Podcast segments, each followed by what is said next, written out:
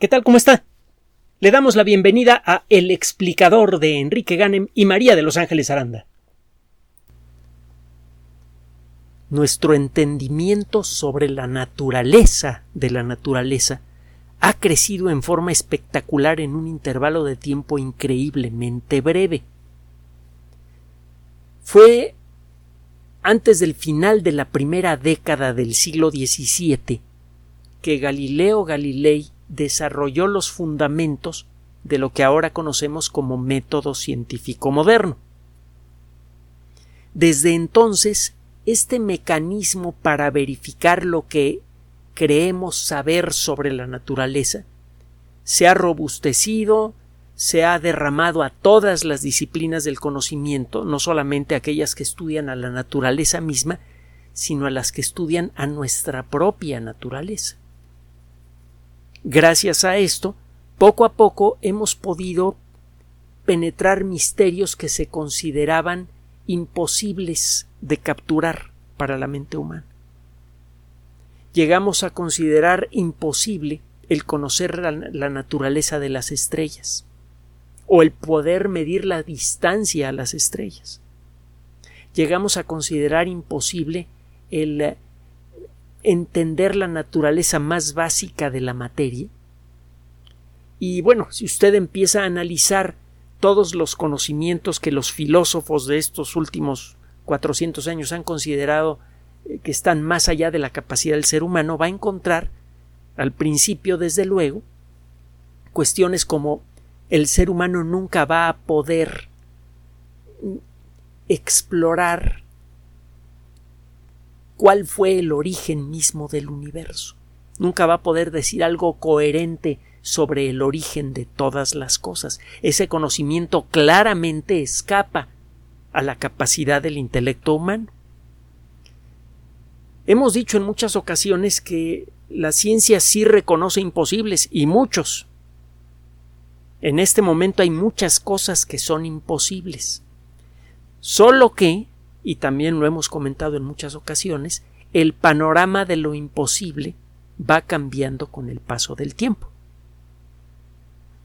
El poder volar a la velocidad de una bala a una altura mayor que la del monte Everest, con 400 o más personas a bordo, de manera segura. Era un absurdo hasta bien entrado el siglo XX. Y bueno, pues ahora una buena parte de la economía mundial depende de la salud de ese sistema de transporte mundial que en cualquier momento en un año normal mantiene en el aire a cerca de 100.000 personas. En cualquier momento en el que usted congele el, el, movimiento de los aviones en el aire y que se ponga usted a contar cuántos pasajeros lleva cada avión, va a encontrar que hay no menos de 60 70 mil personas flotando por los cielos en cualquier momento del día. Y este número puede rebasar los 100 mil con facilidad y sigue creciendo. Existen entonces muchas cosas que se han considerado imposibles y que a la mera hora se han vuelto realidad, muchas de ellas en el siglo XX. Ha sido con mucho el siglo más espectacular y más terrible de toda la historia hasta este momento. Vamos a ver cómo nos ven el 21. Hay muchas cosas maravillosas y terribles que están por suceder y dependerá de qué tan sabios eh, seamos a nivel colectivo el, el que pasen las cosas deseables y no pasen las cosas terribles. Bueno, el tratar de entender el origen mismo del universo pasó de ser una fantasía a ser algo que se puede demostrar con unos cuantos garabatos en un pizarrón o en una miserable hoja de papel, gracias en buena medida a la teoría general de la relatividad. Hay muchas cosas que contar con respecto a cómo la teoría de la relatividad abrió las puertas del entendimiento humano al universo entero. algo tan dramático que todavía no nos la creemos, a un siglo y, fracción de haber sido presentada la teoría general de la relatividad. Recuerde que la primera versión razonablemente completa apareció por allá de, de 1916 y habían salido algunas fracciones de la, de la teoría de la relatividad general en los años anteriores, pero la primera versión razonablemente completa es de 1916 y la primera verificación espectacular de una predicción de la relatividad se realizó en 1919. Tiene un siglo la teoría de la relatividad con nosotros. Y todavía no hemos podido absorber la enormidad de esa conquista intelectual. Total, la teoría de la relatividad sirve de base, más adelante enriquecida por la mecánica cuántica, para entender cómo ha sido la evolución del universo desde el primer momento. Acuérdese que el origen del universo no es el origen de la materia, eso vino mucho después de que nació el universo, tres minutotes después del origen del universo. El, el origen del universo es el origen del tiempo, el espacio y la energía. Cuando nacieron esas cosas, arrancó el universo. Y más adelante, la energía se empezó a manifestar no solamente en forma de luz, que es probablemente la forma más pura de, o una de las formas más puras de energía, sino también en forma de materia tangible. Bueno, el caso es que ahora podemos rastrear esta historia que comenzó hace casi exactamente 13.730 millones de años según algunas personas. Otras personas dan una cifra ligeramente diferente y es de esperarse un error de unos cuantos milloncitos de años en ese intervalo tan espantoso o tan bello, según como lo quiere usted contemplar. El caso es que sabemos que tres minutos después del origen del universo, ay, por cierto, a lo mejor usted ya sabe para dónde voy. Eh, hay un libro que así se llama Los primeros tres minutos del universo de Steven Weinberg. la primera letra del apellido es una W, Weinberg, ganador del premio Nobel, un eh, excelente divulgador un eh, conferencista también buenísimo. Puede usted encontrar conferencias de él en YouTube. Eh, la persona más seria del mundo hasta que empieza a hablar y se echa sus chistoretes. Es bastante agradable. Eh, en este libro, los primeros tres minutos del universo habla del origen de la materia. Bueno, pues nace el cosmos. Tres minutos después comienzan a aparecer los primeros núcleos atómicos. Los primeros átomos que tuvo el universo eran de hidrógeno, y de helio y había por ahí un residuo de berilio. El resto de los elementos de la tabla periódica era desconocido en el universo. Durante varios centenares de millones de años después de la formación de los primeros átomos, el universo se fue enfriando. De hecho, cuando el universo apenas tenía como 470, 480 mil años, el ritmo de enfriamiento había conseguido ya que el gas del universo dejara de emitir luz visible. Durante sus primeros 480.000 años el universo estuvo lleno de luz. Pero por allá del año 480.000 el universo quedó a oscuras y permaneció así por centenares de millones de años. Poco a poco se nos ha ido aclarando exactamente por cuánto tiempo hemos platicado de eso en el pasado, en nuestras cápsulas. Que recuerde que siempre están disponibles en YouTube, en Spotify, en SoundCloud, en iTunes. Y pronto buscaremos otros, otras rutas que ustedes nos sugieran. Bueno, el caso es que cuando el universo tenía unos pocos centenares de millones de años, quizá 200, 300 millones de años, nada más, comenzaron a brillar las primeras estrellas. Y las estrellas, lo hemos comentado en otras ocasiones, son hornos termonucleares. Las entendemos lo suficientemente bien como para repetir de manera irresponsable aquí en la Tierra lo que pasa en una estrella, cuando explota una bomba de hidrógeno. Durante más o menos 400 millonésimos de segundo conseguimos eh, fundir elementos químicos ligeros como el hidrógeno para formar elementos un poco más pesados y en el proceso se libera energía. Esto ocurre en una esfera que tiene probablemente el tamaño de este escritorio y el resultado es una liberación de energía tan brutal que puede matar a una persona por el destello de calor a más de 30 kilómetros de distancia. Estamos hablando de un arma termonuclear quizá con una potencia de 20 a 30 megatones. Sabemos cómo funcionan las estrellas, pues sabemos que los átomos ligeros se, se funden en el interior de las estrellas para formar átomos más pesados. Ahora, este proceso ya lo tenemos mm, razonablemente bien conocido. Sabemos que las primeras estrellas que estaban hechas prácticamente de puro hidrógeno, 90% de hidrógeno y 10% de helio, esa fue la proporción original de esos dos elementos químicos después del Big Bang, 90% hidrógeno, 10% de helio, 0% de los demás elementos, excepto, le digo, dos o tres átomos de berilio trasnochados que andaban por ahí. Todos los demás elementos químicos vienen de lo que sucede en el interior de las estrellas. Y el ciclo de producción de nuevos átomos en el interior de las estrellas tiene sus reglas.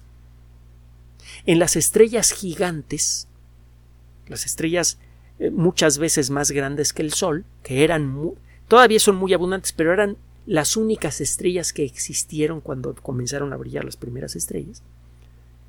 En estas estrellas el ritmo de producción de elementos químicos en el corazón de las estrellas favorece los múltiplos de cuatro.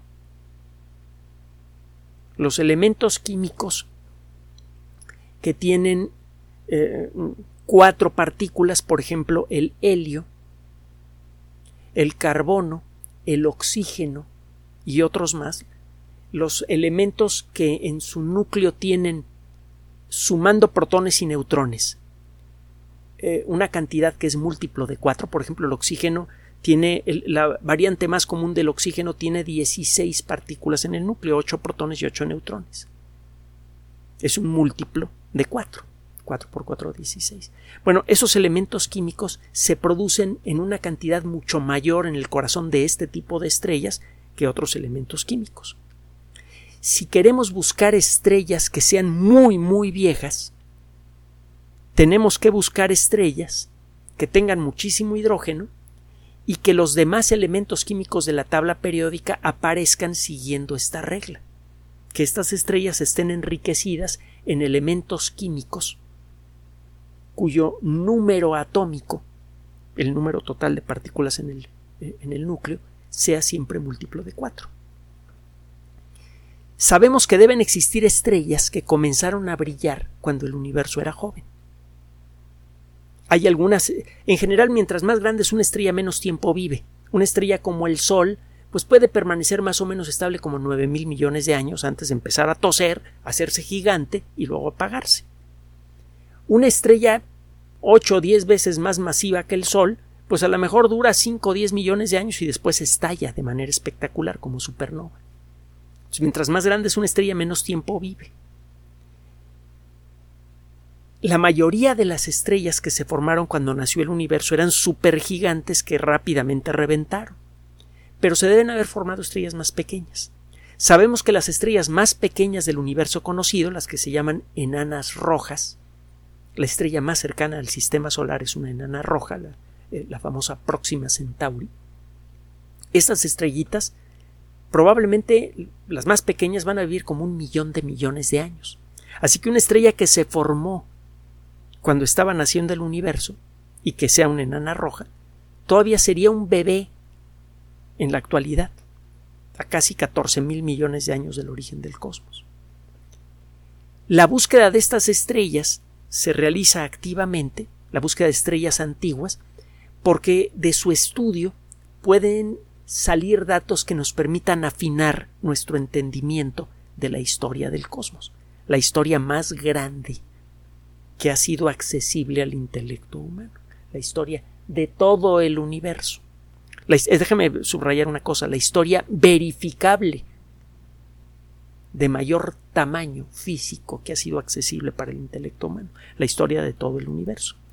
Acaba de ser publicado un trabajo precisamente sobre este asunto, un trabajo que eh, eh, en el que se señala un un lugar en donde podrían existir estrellas muy antiguas que podrían traernos mensajes físicos y químicos sobre el universo cuando era muy joven. Este trabajo ha sido publicado en el, ha sido prepublicado este pasado 9 de septiembre en un documento presentado en este sitio electrónico en donde usted puede prepublicar un trabajo. Hemos platicado mucho del asunto de la prepublicación usted tiene un trabajo científico eh, que considera que es de valor, se lo ofrece a una editorial y la editorial le dice mira, sí, está muy padre tu trabajo, pero solamente puedo publicar 10 trabajos por número y estoy sacando un número cada mes, así que a ti te va a tocar que publique tu trabajo dentro de seis meses. ¿Está bien?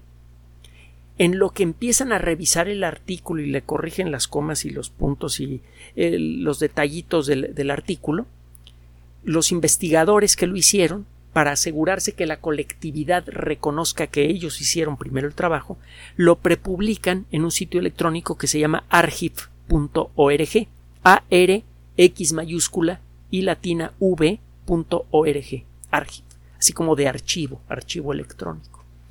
Se ha vuelto muy popular este proceso de prepublicación porque realmente ayuda a dar a conocer trabajos interesantes eh, mucho tiempo antes de que salgan publicados.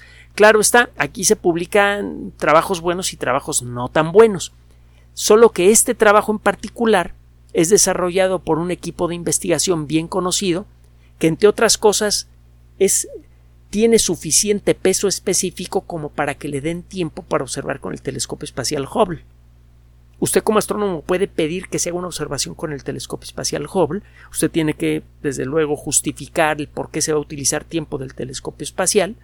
Y si su solicitud es lo suficientemente interesante, entonces sí que le dan tiempo para usar el telescopio espacial. Y normalmente quienes ganan ese tiempo son los grupos de investigación que tienen eh, pues eh, más prestigio, los que saben hacer mejor ciencia, pues y siempre existe la posibilidad de que un individuo ha sucedido a lo largo de estos años logre por eh, capacidad propia conseguir tiempo de observación en el Hubble. Bueno, regresando al tema.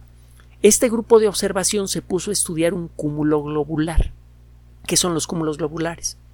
Sabemos desde hace ya tiempo que hay cosas en el cielo que se ven como manchitas y solo hasta que las observamos con un telescopio realmente grande y con las características apropiadas, nos damos cuenta de cuál es la verdadera naturaleza de esas manchitas que parecen pequeñas nubes en el cielo. Se llaman nebulosas.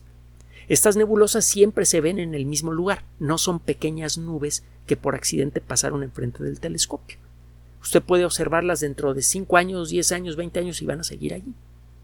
Estas manchitas nebulosas, a la hora de estudiarlas, han resultado ser galaxias, han resultado ser nubes de gas y polvo de donde se forman nuevas estrellas, han resultado ser residuos de estrellas muertas. Y en algunos casos han resultado ser grumos de estrellas, estrellas que nacieron juntas y permanecen juntas por la acción de la gravedad. Hay dos tipos de cúmulos estelares, están los cúmulos galácticos o, cúmulos abiertos, que son grupos de estrellas relativamente jóvenes, y que muchas veces están en proceso de dispersión, las ve usted juntas, porque acaban relativamente hablando de nacer, pero cada una de ellas puede tomar camino por cuenta propia. Es muy probable que nuestro Sol haya nacido en un cúmulo así. Por otro lado están los cúmulos globulares, que se ven como esferas llenas de estrellas.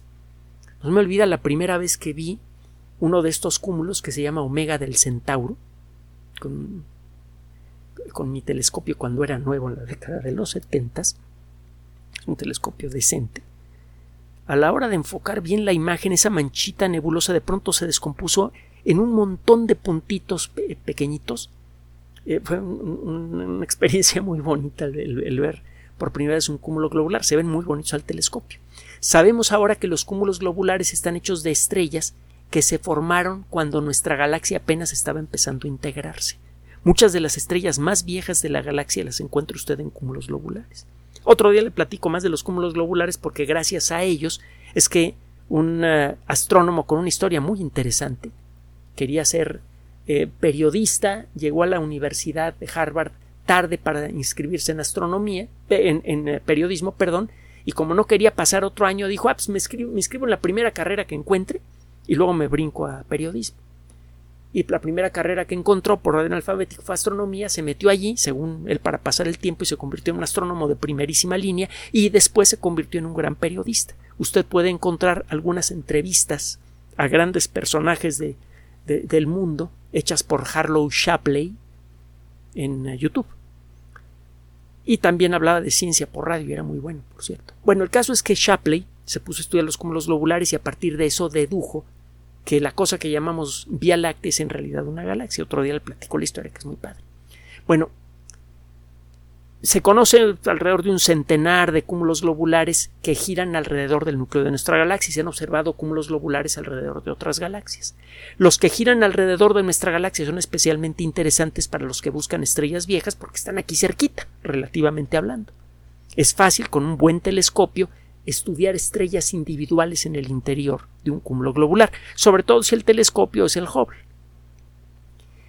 Uno de estos cúmulos globulares se llama Palomar 6 en la década de los 50 se utilizaron los telescopios más grandes del mundo de entonces, el gran telescopio de 5 metros de Monte Palomar y la cámara Schmidt, que es un tipo especial de telescopio que sirve para tomar fotografías del cielo en una zona muy amplia.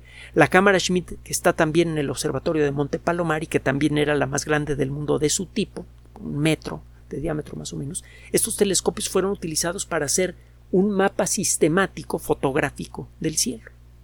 Fue el primer gran mapa fotográfico hecho con telescopios realmente avanzados. Fueron alrededor de poquito menos de 2.000 placas fotográficas las que se tomaron en aquella época. Fue complementado en 1958 y como consecuencia de este mapa de, este mapa fotográfico súper espectacular que ahora puede ser consultado por internet y que fue en parte apoyado por la National Geographic, de hecho así se llama, el, eh, se llama el, levantamiento eh, eh, celeste del Observatorio de Palomar y de National Geographic, National Geographic Society Palomar Observatory Sky Survey. Va a encontrar ese término directamente en la Wikipedia. Bueno, el caso es que a la hora de tomar estas fotografías aparecieron objetos que no habían sido registrados antes, entre ellos cúmulos globulares pequeños. Uno de ellos es el cúmulo globular conocido como Palomar 6, el número 6 de los cúmulos globulares pequeños que fueron descubiertos con este eh, eh, al realizar este ejercicio. se encuentra en una constelación bien conocida para los aficionados, la constelación de Ofiuco, en el norte, en el norte celeste, eh, y bueno, pues este cúmulo globular pequeño resulta que está relativamente cerca de nosotros. Y es relativamente, bueno, es fácil de estudiar con el telescopio espacial Hubble. Entonces un grupo de investigación, principalmente brasileño, y que luego fue apoyado por grupos de otras partes del mundo, tomaron datos tomados con el telescopio espacial Hubble y también con el telescopio grandote de la organización conocida como el Observatorio Europeo del Sur. Por sus siglas en inglés es la ESO. Es probablemente la organización astronómica más rica en telescopios que hay en el mundo en este momento.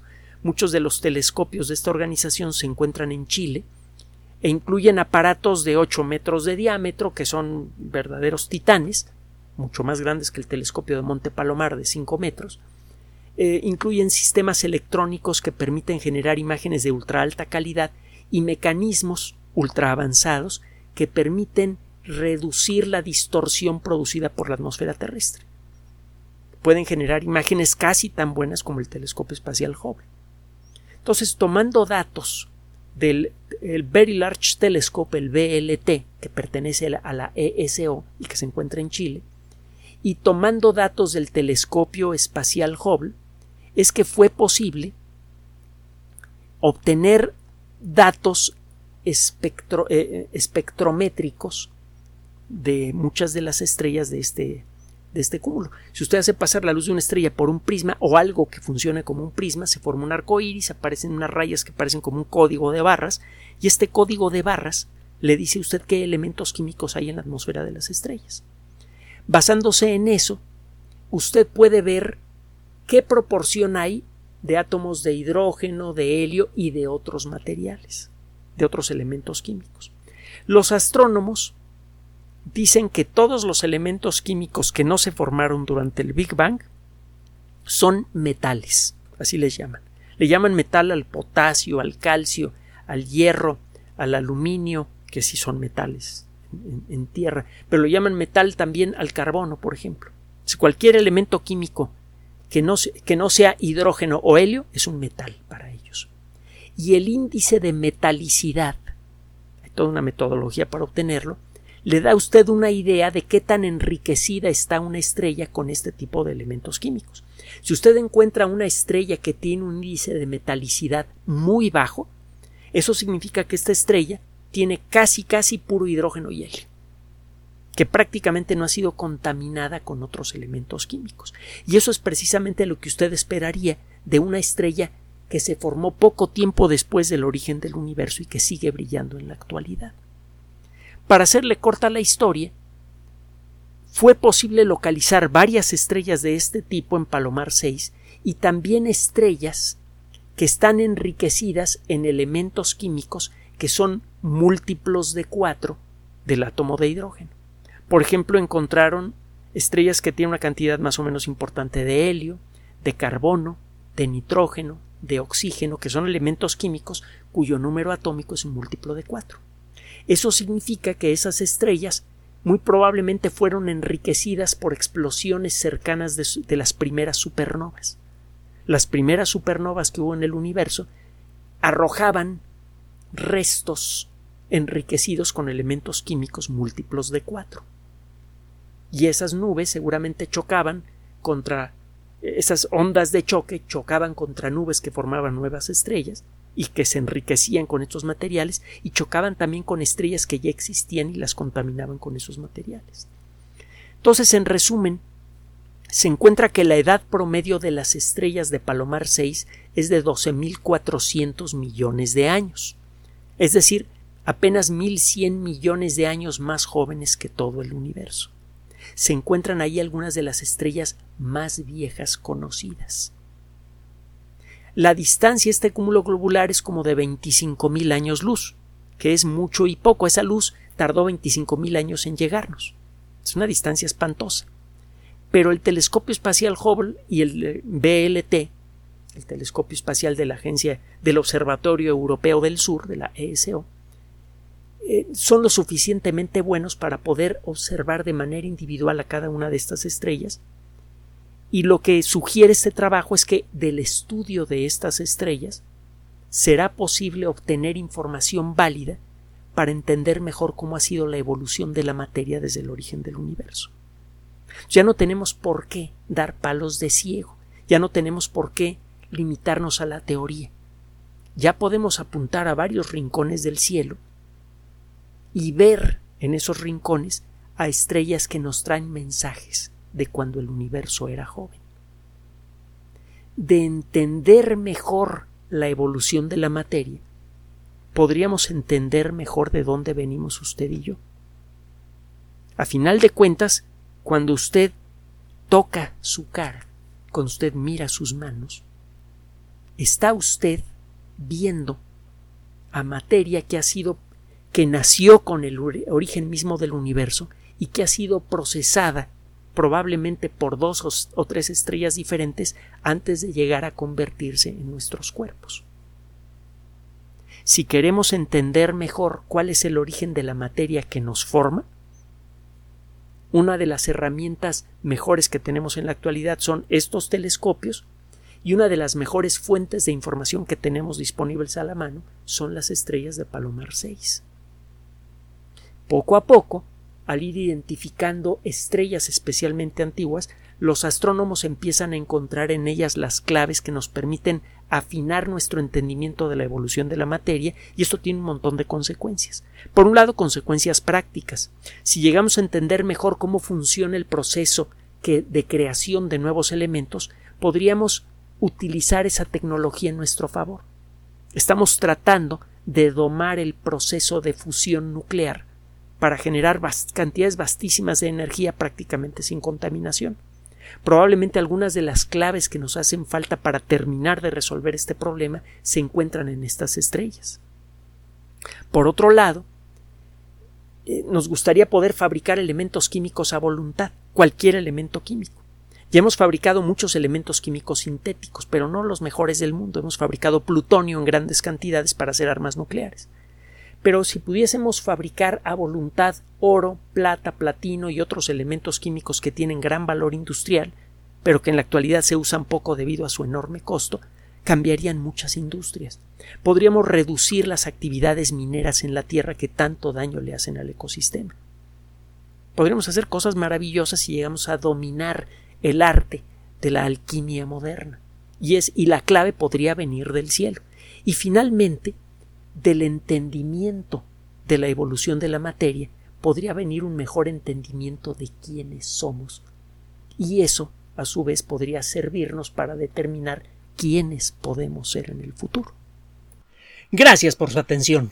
Además de nuestro sitio electrónico www.alexplicador.net, por sugerencia suya tenemos abierto un espacio en Patreon, el explicador Enrique Ganem, y en PayPal, el explicador patrocinio por los que gracias a su apoyo sostenemos este espacio.